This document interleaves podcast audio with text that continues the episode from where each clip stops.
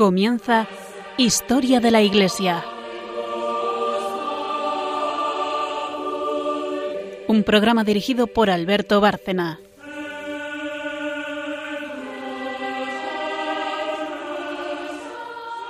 Buenas noches, oyentes de Radio María y de este programa Historia de la Iglesia. Buenas noches, eh, María Ornedo. Buenas noches. Buenas noches, Carmen Tour de Montis. Buenas noches. Y como hacemos siempre, breve esquema del programa.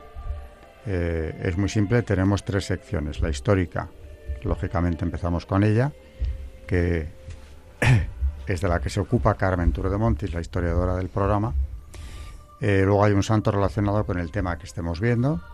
Los que nos siguen ya lo sabemos, aunque a veces nos permitimos ir a otro santo que tenga relación, aunque no sea tan directa, con el tema del día. Hoy sí que va a tener una relación muy directa.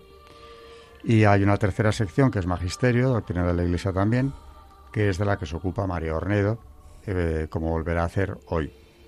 Así que breve pausa, eh, le doy la entrada a Carmen y empezamos ya con el cisma de Occidente, que es el tema que vamos a empezar a ver hoy.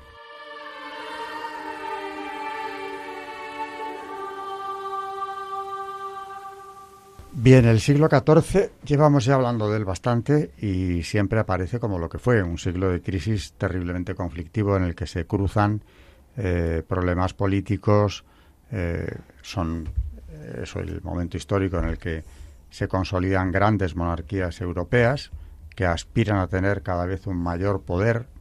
Ya de antiguo venía el enfrentamiento entre el papado y el imperio, también lo hemos visto y no lo vamos a repetir, pero ahora tenemos monarquías cada vez más fuertes y con una mayor eh, ambición por controlar a la Iglesia.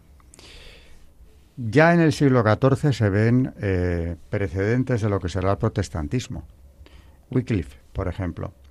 Pero también hay una iglesia anglicana cada vez más sometida al poder real que anuncia los tiempos de Enrique VIII, que no llegarán hasta el siglo XVI, cuando ya se produce el cisma de Inglaterra. Pero todo esto se ve venir está ya fermentando en el siglo XIV. No ayuda ni mucho menos a la situación eclesiástica y a la defensa de la doctrina eh, católica esta situación caótica en la que hemos dado o de la que hemos dado solo algunas pinceladas. El papado de Aviñón, con todos los problemas que trajo en Europa entera. Concretamente la península itálica eh, o italiana quedó sumida en un auténtico caos de luchas nobiliarias contra el poder del Papa, un Papa ausente que está en Aviñón y que a través de sus vicarios o legados pontificios trata de mantener el orden, a veces con éxito, a veces sin él, aunque ese éxito siempre será parcial, como veíamos en el caso del cardenal Albornoz, que logró pacificar la península, pero aquello era solo temporal. Luego las grandes familias italianas o las grandes repúblicas, la señoría de Florencia, eh, por ejemplo, acababan levantándose también contra este poder del Papa o contra el poder de los eh, cargos eclesiásticos que desde Aviñón se nombraban. Ya el último día vimos cómo por fin se produce algo tan esperado por toda la cristiandad como es el regreso de, del Papa, Gregorio XI concretamente, a, a Roma, pero vemos también que muere enseguida, con lo cual se va a abrir otro proceso que es como continuación del anterior y que no ayuda mucho tampoco. La situación sigue complejísima, llegará a complicarse más. Ahora vamos a tener eh, no unos papas secuestrados, más o menos, eh, por el poder político francés, sino que vamos a tener dos, el papa y el antipapa, los papas de Aviñón y los papas de Roma. Y en un momento extremo, que hoy no vamos a entrar en él, llegaremos a tener no uno ni dos, sino hasta tres. En fin, un caos auténtico parecía poner en peligro la continuación o la continuidad de la institución creada por Cristo. Pero claro, esto es imposible y se acabó resolviendo. El cisma de Occidente consiste precisamente en eso, en que la, la Iglesia en Occidente, la Iglesia católica occidental se rompe, bueno, occidental, la católica, porque el cisma de Oriente es muy anterior, se rompe porque eh, en la elección del sucesor de Gregorio un décimo, que como ya nos contó Carmen el otro día, muere muy poco tiempo después de llegar a, Roma. Eh, tenemos un cónclave eh, que es muy discutible, y lo fue desde siempre, por la violencia en la que se desarrolló. Hubo levantamientos populares en Roma, los papas estaban eh, en una situación muy apurada, querían elegir ante todo un papa de compromiso, los romanos eh, de forma violenta, incluso en la calle, por conseguir un papa romano o al menos italiano, se consiguió de ese modo que fuera elegido el, arzobispo de Bari, que va a ser papa a continuación, pero eh, muy poco tiempo después los cardenales eh, franceses se retiran y eligen por su cuenta a Roberto de Ginebra, que ha pasado a la historia como el primer antipapa de la historia del cisma, con el nombre de Clemente VII. Pero antes de seguir adelante hay que decir algo, y es que no nos atrevemos a decir nosotros eh, hasta qué punto en conciencia estos papas eh, se creían o querían creerse papas y lo eran o dejaban de serlo. Eh, verdaderamente la situación era tan confusa que, claro, todo dependía de un asunto.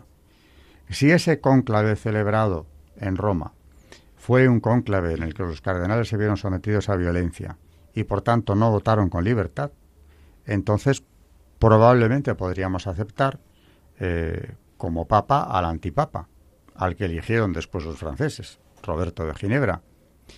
Eh, Carmen nos trae una cita de José Orlandis eh, referente a una lápida que se conserva en el castillo de Peñíscola, donde ese papa español, el papa Luna, como solemos llamarle, tuvo su residencia.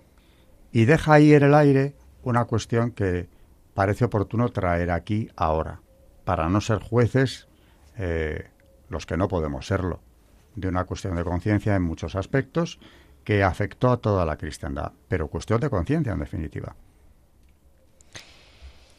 Pues Orlandis nos dice que en el castillo de Peñíscola, que fue residencia de Pedro de Luna, Benedicto XIII, según la nomenclatura de los pontífices aviñonenses del tiempo del cisma, hay una lápida que remite al día del juicio final en este castillo de Peñíscola. Y en esta lápida se, se dice, se supone que se dice la solución del enigma de la legitimidad o no de aquel personaje que creyó firmemente ser auténtico papa. ¿Cómo pudo llegarse a una tal situación de incertidumbre, de consecuencias tan dramáticas para la Iglesia? Pues como luego veremos, la sencilla exposición de los hechos es condición previa para cualquier intento de interpretación de los mismos. Como decía Alberto, nunca sabremos realmente mm, en conciencia eh, si, si, ellos estaban siguiendo su conciencia o si realmente se seguían, seguían otros intereses. Nunca lo sabremos. Claro, realmente, como digo, pues eh, quién sabe si realmente no, eh, no pensaba el primer antipapa que la elección del papa había sido fraudulenta o por lo menos forzada y por lo tanto al no ser libre no había habido una votación como debe ser en un cónclave para elegir al Papa sucesor del difunto. Eh, es dificilísimo saberlo. Pero claro, yo creo que cualquiera que siga un poco el programa se dará cuenta de que la confusión venía de atrás, se vivía un ambiente de violencia, verdaderamente casi de guerra civil en distintos puntos de Italia, y no hemos entrado a analizar todos los enfrentamientos que había entre los soberanos italianos de los distintos reinos y del resto de Europa, unos apoyando a un papa, los otros al antipapa, cómo se dividió Europa eh, en esto. En fin, eso ya eh, únicamente lo apuntamos. Detrás de todo este cisma no es una cuestión simplemente eclesiástica, es una cuestión política que afecta a todo el continente. Por tanto, eh, es lógico que se pueda perder la perspectiva correcta para entender lo que estaba ocurriendo. El hecho, sea como sea, es que tenemos la desgracia de tener ahora ese cisma que además eh, tiene como trasfondo la guerra de los 100 años. Inglaterra y Francia eh, enfrentándose, dos grandes eh, potencias católicas, disputando el territorio francés. Ya hablaremos de una gran santa que tuvo que ver también con esto, Santa Juana de Arco, ¿no? Pero eso también crea una situación de desorden, de violencia y de intrigas que tampoco ayudan en absoluto. como decíamos antes, con la elección del antipapa Roberto de Ginebra, o Clemente VII, empezamos el, el cisma. Así que Carmen nos va a contar resumidamente qué fue el cisma de, de Occidente, cómo se preparó y cómo se desarrolló. Dos fueron los grandes protagonistas que desempeñaron un papel decisivo en los orígenes del cisma occidental. Por un lado, el Colegio de Cardenales y por el otro, el pueblo romano. El Sacro Colegio, llamado a elegir en Roma al sucesor de Gregorio XI, del que hablamos en el programa anterior, y recordemos que había fallecido justo después de su vuelta de Aviñón, porque vuelve a Roma después de más de 70 años, contaba con una gran mayoría de miembros franceses, como ocurrió durante todo el periodo aviñonés. El pueblo romano deseaba ardientemente la elección de un papa italiano, para eludir el peligro de un nuevo retorno del pontificado a Aviñón. En un clima de pasión popular y tumultos callejeros, el cónclave elige al papa el 8 de abril de 1378, por supuesto italiano, Bartolomé Prignano arzobispo de Bari, que toma el nombre de Urbano VI. Pocos meses más tarde, la mayoría francesa del Sacro Colegio abandonó Roma y denunció como inválida la pasada elección papal por haber votado los electores sin libertad, bajo el peso de la coacción del pueblo. Este grupo mayoritario de cardenales se reunió en Fondi en septiembre del mismo año y designó papa a uno de ellos, el cardenal, el cardenal Roberto de Ginebra, que tomó el nombre de Clemente VII. Clemente se instaló de nuevo en Aviñón. Los dos papas electos se excomulgaron mutuamente y el cisma quedó abierto.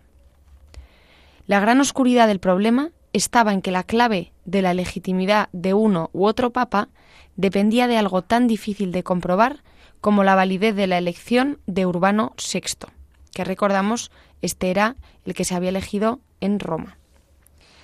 Se trataba, en suma, de dilucidar si la presión popular había influido en el ánimo de los cardenales hasta el extremo de privarles de libertad y hacer inválida, en consecuencia, la primera elección.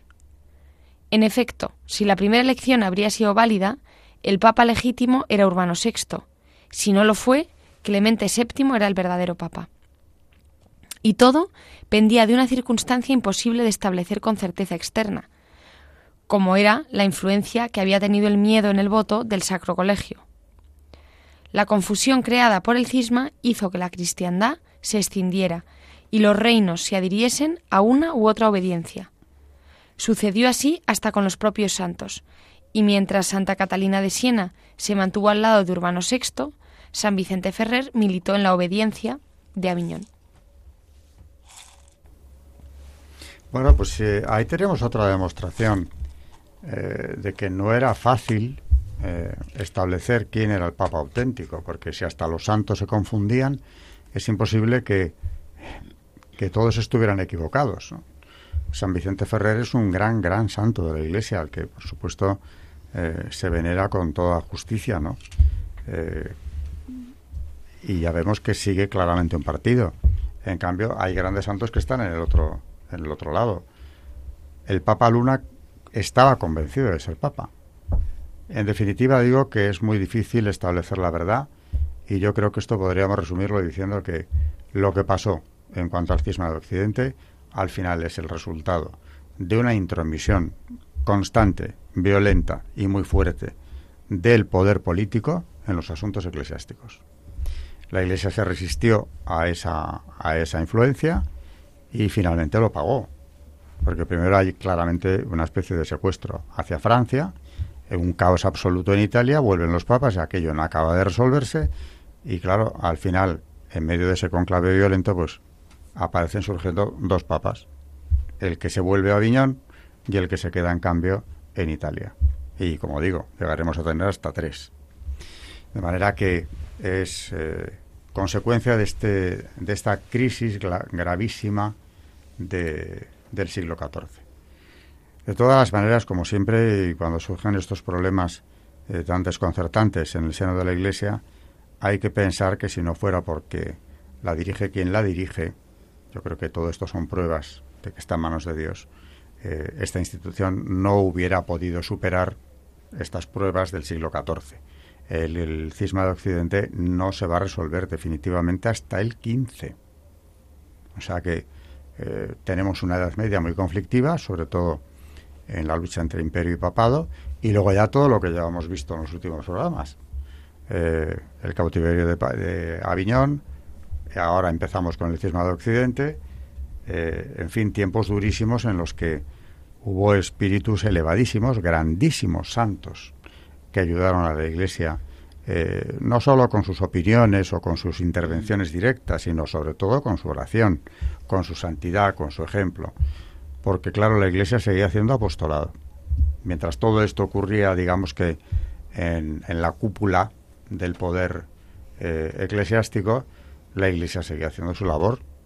Ya hemos visto cómo son siglos en los que eh, las órdenes meticantes tienen un desarrollo grande. Los, eh, las antiguas órdenes de los grandes monasterios, de los contemplativos, siguen teniendo un gran papel también. Es decir, la santidad de la Iglesia es palpable, a pesar de toda esta crisis que sufre en la cabeza. Y ya que hablamos de personajes santos que influyeron para bien, claro, en estos conflictos, eh, Carmen el otro día nos trajo a Santa Catalina de Siena, tan importante en la historia de Europa y además patrona nuestra. Pero hoy nos va a traer también, en el Santo del Día, a otra gran santa que ya ha venido al programa en ocasiones anteriores, pero que vuelve a venir hoy precisamente porque también interviene en este conflicto.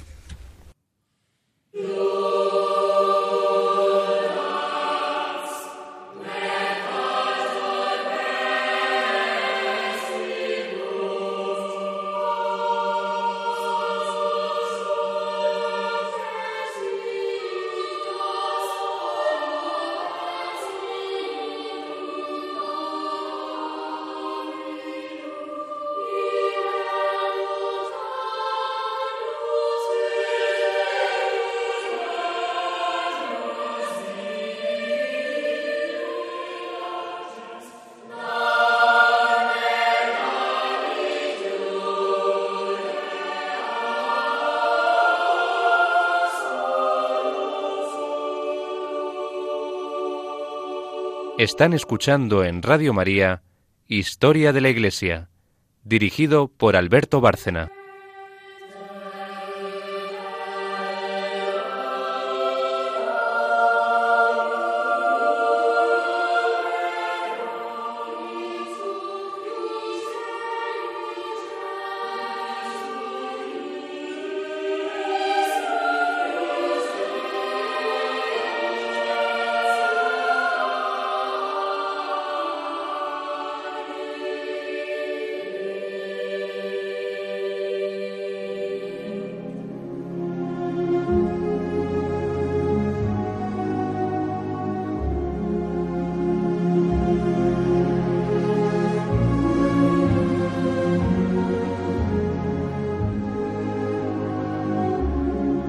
Santos en la historia de la Iglesia.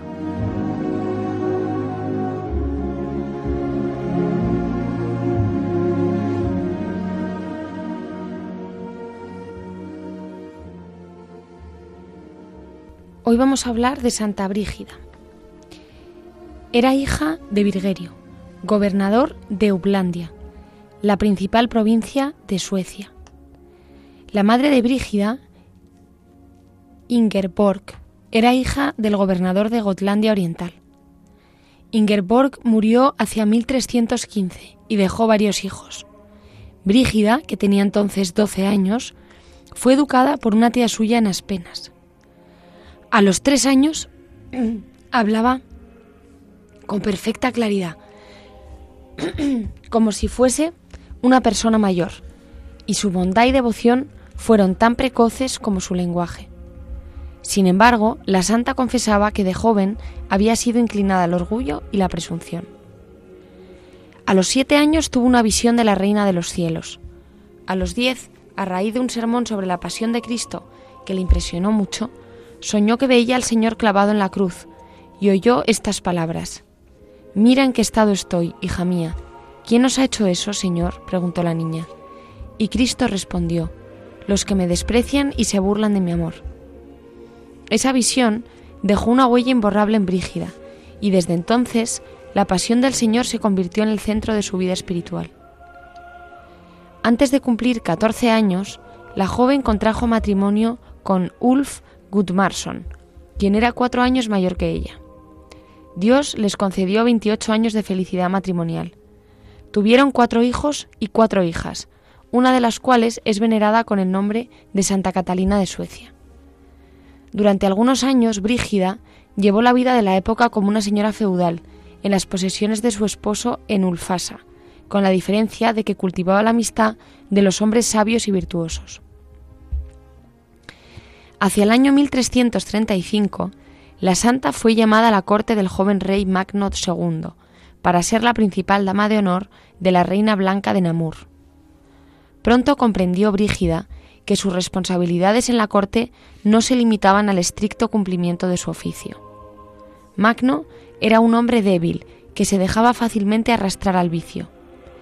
Blanca tenía buena voluntad, pero era irreflexiva y amante del lujo. La santa hizo cuanto pudo por cultivar las cualidades de la reina y por rodear a ambos soberanos de buenas influencias. Pero aunque Santa Brígida se ganó el cariño de los reyes, no consiguió mejorar su conducta, pues no la tomaban en serio. La santa empezó entonces a tener las visiones que habían de hacerla famosa. Estas versaban sobre las más diversas materias, desde la necesidad de lavarse hasta los términos del Tratado de Paz entre Francia e Inglaterra. Si el rey de Inglaterra no firma la paz, decía, no tendrá éxito en ninguna de sus empresas, y acabará por salir del reino y a dejar a sus hijos en la tribulación y la angustia. Pero tales visiones no impresionaban a los cortesanos suecos, quienes solían preguntar con ironía ¿Qué soñó doña Brígida anoche? Por otra parte, la santa tenía dificultades con su propia familia. Su hija mayor se había casado con un noble muy revoltoso, a quien Brígida llamaba el bandolero, y hacia 1340 murió Gudmaro, su hijo menor. Por esa pérdida, la santa hizo una peregrinación al santuario de San Olaf de Noruega, en Trondheim. A su regreso, fortalecida por las oraciones, intentó con más ahínco que nunca volver al buen camino a sus soberanos. Como no lo lograse, les pidió permiso de ausentarse de la corte e hizo una peregrinación a Compostela con su esposo. A la vuelta del viaje, Ulf cayó gravemente enfermo y recibió los últimos sacramentos, ya que la muerte parecía inminente. Pero Santa Brígida, que oraba fervorosamente por el restablecimiento de su esposo, tuvo un sueño en el que San Dionisio le reveló que no moriría. A raíz de la curación de Ulf, ambos esposos prometieron consagrarse a Dios en la vida religiosa. Según parece, Ulf murió en 1344 en el monasterio de Albastra, antes de poner por obra su propósito. Santa Brígida se quedó en Albastra cuatro años apartada del mundo y dedicada a la penitencia. Desde entonces abandonó los vestidos lujosos, solo usaba lino para el velo y vestía una burda túnica ceñida con una cuerda anudada. Las visiones y revelaciones se hicieron tan insistentes que la santa se alarmó, temiendo ser víctima de ilusiones del demonio o incluso de su propia imaginación pero en una visión que le ordenó que se pusiese bajo la dirección del maestre Matías, un canónigo muy sabio y experimentado del Linkoping, quien le declaró que sus visiones procedían de Dios. Desde entonces hasta su muerte, Santa Brígida comunicó todas sus visiones al prior de Albastra, llamado Pedro, quien las consignó por escrito en latín. Ese periodo culminó con una visión en la que el Señor ordenó a la santa que fuese a la corte para amenazar al rey Magno con el juicio divino. Así lo hizo Brígida, sin excluir de las amenazas a la reina y a los nobles. Magno se enmendó algún tiempo y dotó liberalmente al monasterio que la santa había fundado en Badstena, impulsada por otra visión.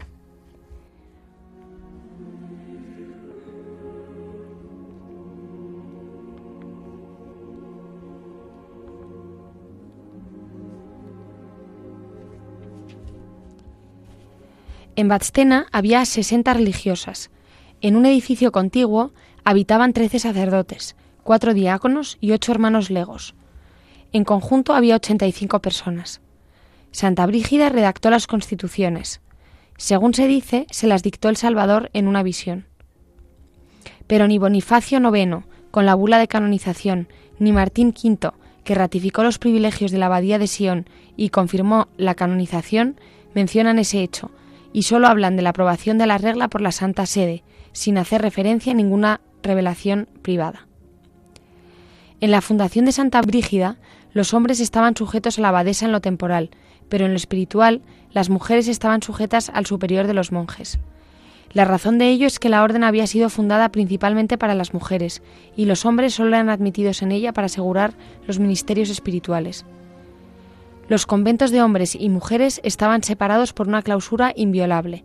Tanto unos como las otras asistían a los oficios en la misma iglesia, pero las religiosas se hallaban en una galería superior, de suerte que ni siquiera podían verse los unos a los otros.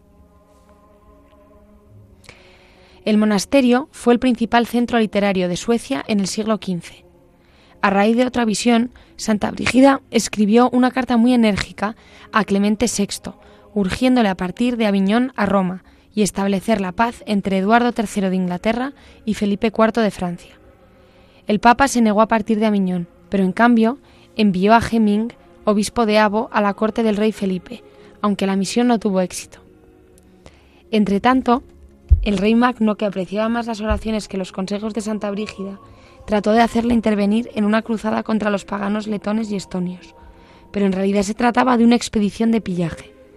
La santa no se dejó engañar y trató de disuadir al monarca. Con ello perdió el favor de la corte, pero no le faltó el amor del pueblo. Había todavía en el país muchos paganos y Santa Brígida ilustraba con milagros la predicación de sus capellanes. En 1349, a pesar de que la muerte negra hacía estragos en toda Europa, Brígida decidió ir a Roma con motivo del jubileo de 1350. Acompañada de su confesor, se embarcó, en medio de las lágrimas del pueblo, que no habría de volver a verla. La santa se estableció en Roma, donde se ocupó de los pobres de la ciudad en la espera de la vuelta del pontífice a la ciudad eterna. Asistía diariamente a misa a las cinco de la mañana, se confesaba todos los días y comulgaba varias veces por semana. El brillo de su virtud contrastaba con la corrupción de costumbres que reinaban en Roma. Robo, violencia, vicio, las iglesias estaban en ruinas y lo único que interesaba al pueblo era escapar de sus opresores.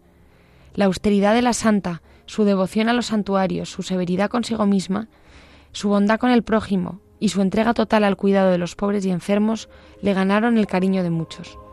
Santa Brígida atendía con particular esmero a sus compatriotas y cada día daba de comer a los peregrinos suecos en su casa, que estaba situada en las cercanías de San Lorenzo in Damaso.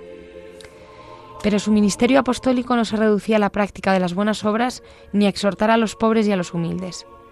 En cierta ocasión fue al gran monasterio de Farfa para reprender al abad, un hombre mundano que no se preocupaba absolutamente por las almas.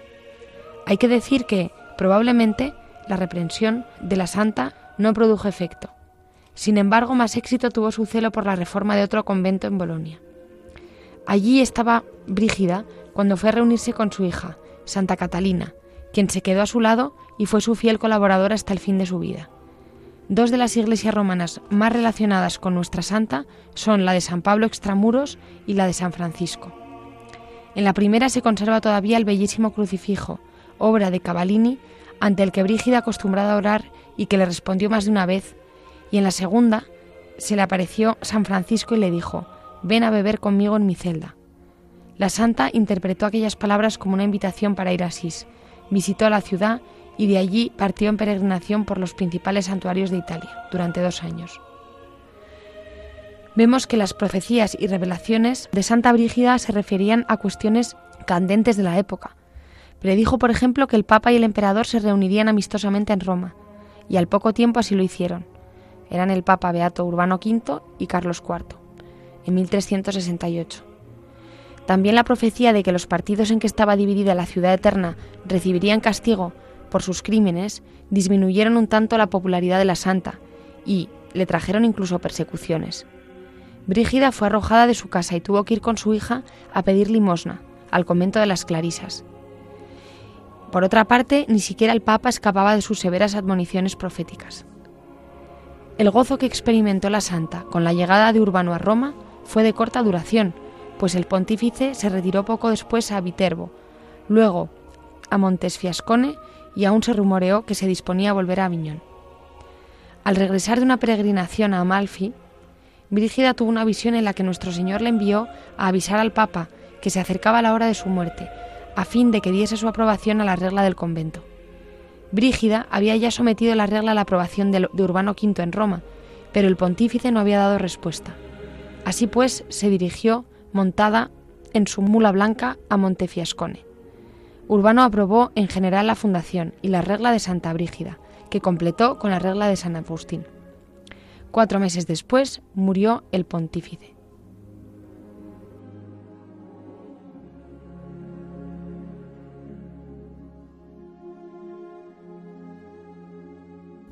Este es el trasfondo al que yo me refería hace unos minutos. Mientras todo este caos eh, eh, azotaba la cúpula de la iglesia y de paso, claro, creaba grandes sufrimientos entre todos los eh, católicos, clérigos y laicos. Y sin embargo, no faltaba la santidad. No es impresionante contemplar esos monasterios con 80 personas en comunidad llevando vidas ejemplares, eh, con una entrega total, de forma ejemplar, eh, cada uno de ellos, no solamente en su conjunto, sino que realmente ves una vitalidad de la Iglesia, de la fe, en ese momento, que es obra de Dios, porque por mucho menos luego nos han venido contando que perdieron la fe porque vieron que el cura hacía no sé qué tontería. Aquí vieron nada menos que en la, en la jefatura de la Iglesia una división terrible, obra del demonio, desde luego, eh, con un enfrentamiento abierto entre los papas de una obediencia y de la otra, con los reinos enfrentados porque seguían a unos o bien a otros, y eso no evitó que siguieran creciendo los monasterios, la vida consagrada, la fidelidad al Evangelio, eh, a la doctrina de la Iglesia y al magisterio. Si eso no indica que detrás de todo este caos estaba Dios y que la Iglesia es obra suya, ya me contaréis dónde podemos encontrarlo. ¿Qué otra religión habría podido resistir una crisis como esta, tan continuada, tan dura, eh, con tantas facetas distintas, que no fuera la, verdadera. Yo creo que son pruebas precisamente de que es Dios quien dirige la barca de Pedro eh, y a pesar de todo lo que ocurra, ahí sigue, flotando y navegando a pesar de todo. Brígida, mm, bueno, pues probablemente no consiguió tanto como Santa Catalina de Siena en cuanto al regreso del Papa a Roma, pero lo intentó, y lo intentó con severidad, con todo el respeto y el amor que sentía por el Papa y por la Iglesia, eh, cuando fue necesario, nos dice la crónica, le combina. Es decir, ella se cree obligada a, desarrollar esa misión siendo una mujer que en la Edad Media eh, nos han contado que estaban calladas y sumisas, algunas, porque otras desde luego no. Catalina de eh, Santa Brígida de Suecia es un ejemplo de una determinación de un valor, de un carácter verdaderamente extraordinario, no para ser una mujer medieval, sino en cualquier etapa de la historia. Pero ella, con toda su fidelidad, llegado el, caso, pensó, mi obligación es intervenir. Y que sea lo que Dios quiera. Yo creo que es un ejemplo a seguir para todos. Tenemos que intervenir cuando pensamos que en conciencia que lo tenemos que hacer. Pero acatando siempre eh, la voluntad de Dios expresada a través de su iglesia. Si los católicos no hacemos esto, entonces ya nada tiene sentido y estaríamos perdidos por completo. Mientras lo sigamos haciendo, a pesar del escándalo, de todo lo de Aviñón y del cisma, etcétera, ahí tenemos a estas dos mujeres, dos grandes santas, patronas de Europa, por cierto, las dos, que acataban la voluntad de, de los papas, aun pensando que estaban equivocándose gravemente y que de lo que estaban haciendo se derivaban grandes males, por eso iban a verles. Y no a suplicarles humildemente, sino más bien a instarles, a combinarles a que volvieran, a que acabaran con esa situación eh, tan dañina. De paso, gracias al cisma eh, y, a la cautividad de Aviñón, pues resulta que la cristiandad dejó de llevar a cabo una cruzada como la que soñaban los papas, que podía haber sido definitiva en cuanto al peligro del Islam, que no se va a retirar, el imperio turco hubiera a lo mejor claudicado mucho antes. Hubo que esperar hasta el siglo XVI para no que desapareciera, pero sí que fuera detenido por una coalición católica eh, con el Papa, Felipe II de España, la Señoría de Venecia, pues probablemente de, haberse, eh, de no haberse producido este paréntesis de caos eh, entre Aviñón y el cisma, ese peligro hubiera sido minimizado mucho antes. O sea que en ellas tenemos, en las dos, en Santa Catalina y en Santa Brígida, un ejemplo de cómo debe obrar el católico. Con toda la convicción de que está en la iglesia verdadera y obedeciéndola, que es lo que tiene que hacer, a pesar de los errores humanos que vea y que los vieron, evidentemente. Ellas no se comportaron eh, como unas borregas que preferían mirar hacia otro lado. No, no, miraban de frente al problema, pero no eran rebeldes a la iglesia. Fueron fieles hijas de la iglesia y hicieron lo que pensaban que podían y debían hacer. O sea que tenemos aquí hoy, y en el programa anterior lo hemos tenido también, una gran enseñanza de cómo debe de obrar el católico. Y ahí las tenemos, de eh, nada menos que protectoras, intercesoras de los europeos, nuestras, por lo tanto, patronas de Europa, con todo merecimiento. Dos santas que algunos podrían haber eh, catalogado como de rebeldes, que no lo fueron, fue por fidelidad cuando hablaron con esa contundencia. Bueno, hemos acabado el, la parte del el santo del día relacionadísimo con el tema, por supuesto, y viene María que nos lleva a un nivel superior porque ya aparte de la historia eh, nos vuelve a llevar a la doctrina y al magisterio, a seguir con lo que es prácticamente uno de los pilares de nuestra fe, esa transustanciación, ese milagro que se produce todos los días en el mundo católico en innumerables sitios. ¿no?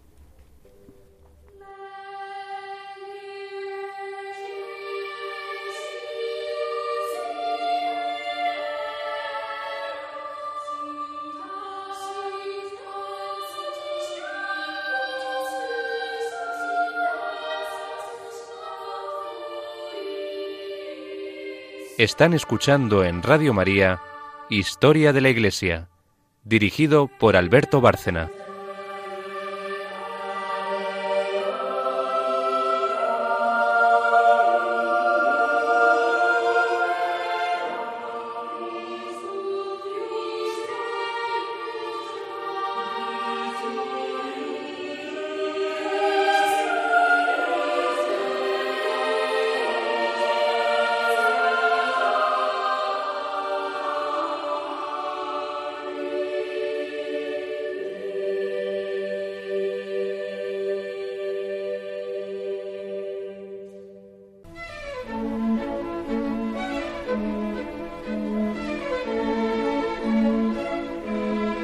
El Magisterio de la Iglesia.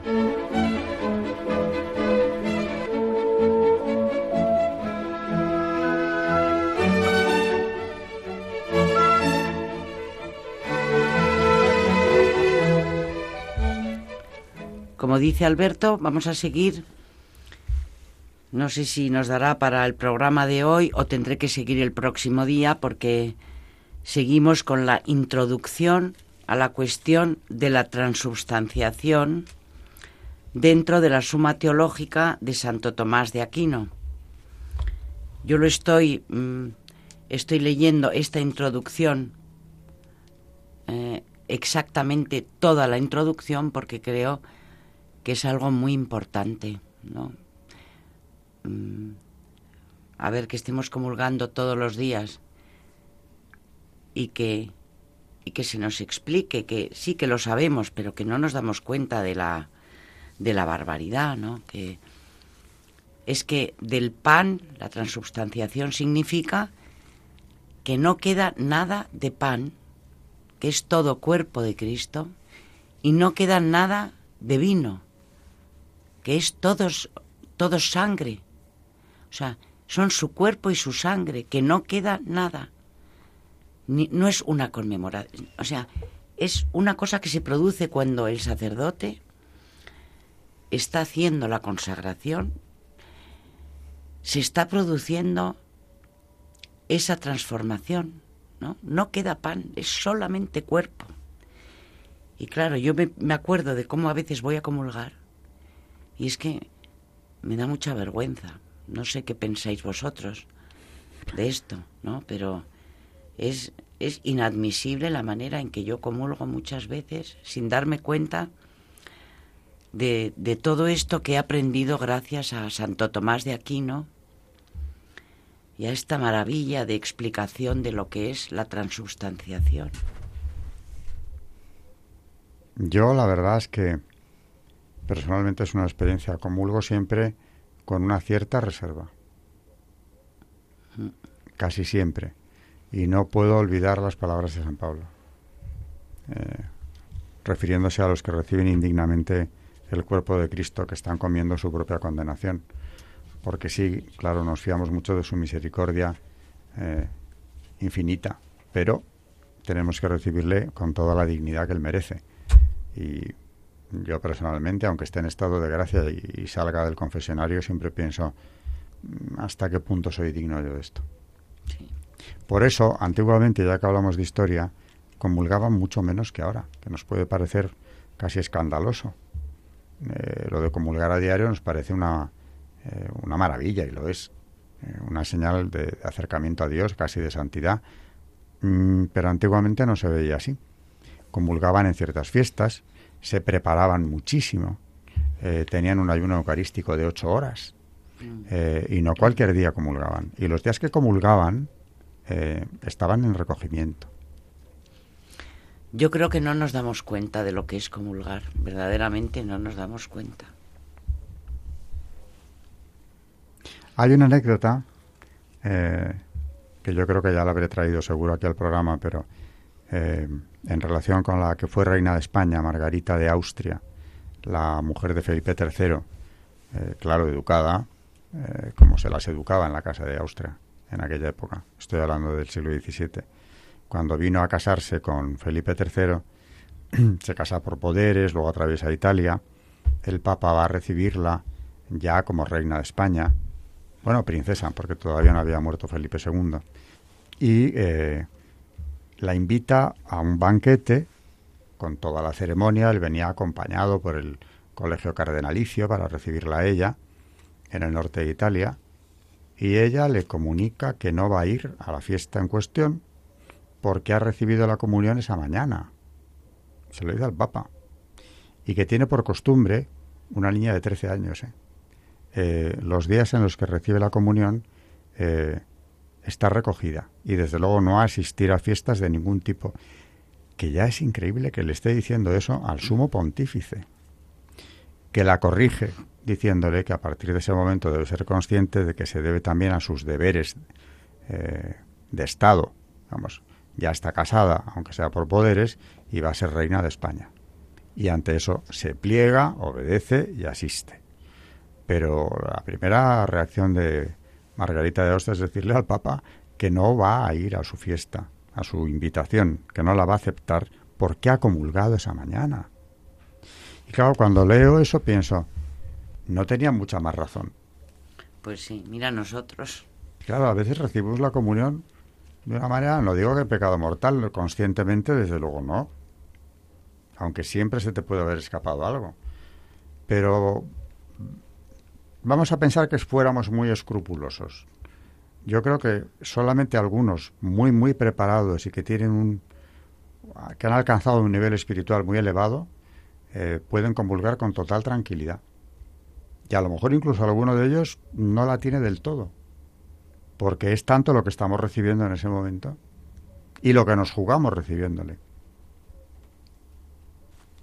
Bueno, pues vamos a seguir unos minutos que seguimos con la transustanciación.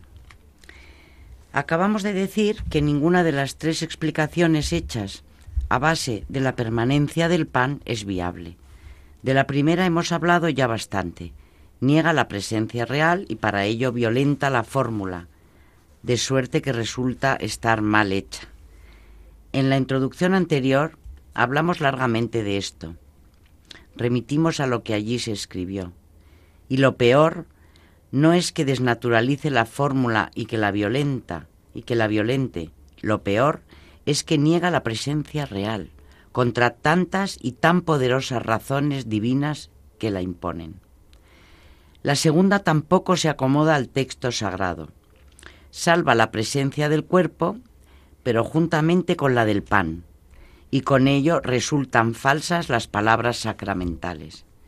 En efecto, si hay pan, el demostrativo esto, que demuestra con los accidentes de pan, con su cantidad, su color, su sabor, tendrá que referirse a su propia sustancia, no a la otra, que no tendrá con ellos ninguna relación más que el hecho de la coexistencia. La afirmación, por tanto, de esto es mi cuerpo resultaría falsa. La verdadera sería esto es pan y con él está mi cuerpo. La tercera también salva la presencia real, pero a su modo, pues no es una presencia real de Cristo, porque Cristo es Dios y hombre, sino de Dios unido hipostáticamente al pan. Diríamos que en la Eucaristía está el pan asumido por Dios. Según esta interpretación, la fórmula sacramental resultaría inteligible en sí misma, pero resultaría falsa en su contexto.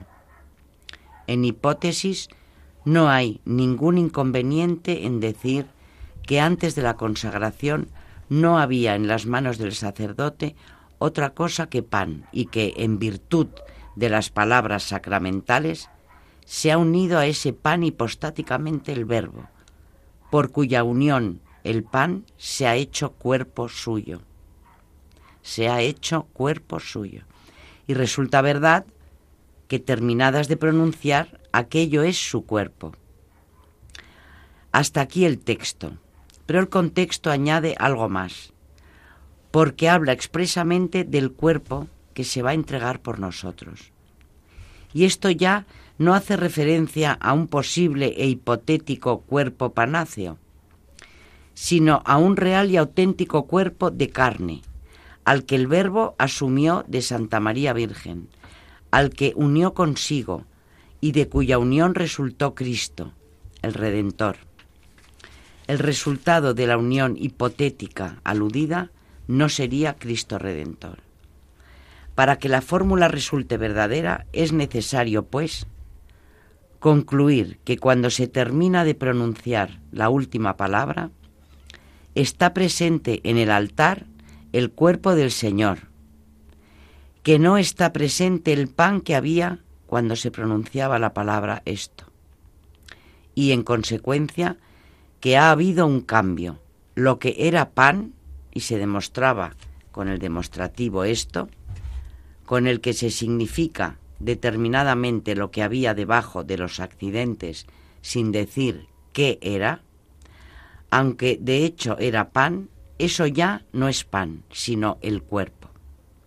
Repetimos, ha habido un cambio, un cambio obrado por la virtud y eficacia de las palabras pronunciadas por el sacerdote, porque sabemos, ya por lo dicho en la cuestión 62, que los sacramentos hacen lo que significan. La fórmula de la consagración es práctica, no es solo signo, sino también causa. Y las fórmulas prácticas no se limitan a señalar lo que hay o lo que sucedió, señala lo que ellas mismas hacen. Hemos llegado a la conclusión de que Cristo se hace presente por una auténtica conversión. En el análisis de la fórmula sagrada nos lleva a afirmar un cambio, en el que se aprecian dos términos positivos, uno que deja de ser el pan y otro que empieza a ser el cuerpo. Entre los dos hay algo de común, aunque la fórmula no lo dice taxativamente. Lo explicará luego la teología. Desde luego, lo que era pan es el cuerpo. Más, más allá del pan y del cuerpo hay una cosa común a los dos extremos. Es la que permanece en el cambio efectuado. Y por último, hay nexo y relación entre la desaparición del término primero y la aparición del segundo. Esta relación y este nexo están encarnados en dos cosas, en el elemento común a los dos términos, al que acabamos de aludir, y en la virtud consagradora de la fórmula sacramental que hace, porque es práctica, que un extremo se cambie en el otro. Estos detalles son los que se encontraron cuando analizamos el concepto de conversión. Por lo tanto, será necesario concluir que a juzgar por el examen de la fórmula revelada, Cristo se hace presente en la Eucaristía por la conversión de la substancia del pan en la substancia de su cuerpo, conversión admirable y singular que tiene nombre propio. Se llama transubstanciación. Ya no nos queda más tiempo, Alberto. Bien, pues eh, has acabado con una frase bien contundente. Y, bueno, para que se quede en la mente de los que nos han oído y bueno, algunos que refresque todos estos conceptos, los tengan muy presentes a la hora de ir a comulgar o de adorar sencillamente al Santísimo. Y también para aquellos que puedan tener dudas que, que piensen sobre todo esto, que busquen las fuentes, que busquen los padres, eh, los doctores de la Iglesia, los que han explicado esto, eh, bueno, como los que nos trae aquí María, para, para poder entrar en este misterio. Buenas noches, eh, María Ornedo. Buenas noches y muchas gracias. Buenas noches, Carmen Turdemontis. Buenas noches y gracias. Gracias a las dos y buenas noches a todos nuestros oyentes de Radio María eh, y de este programa Historia de la Iglesia.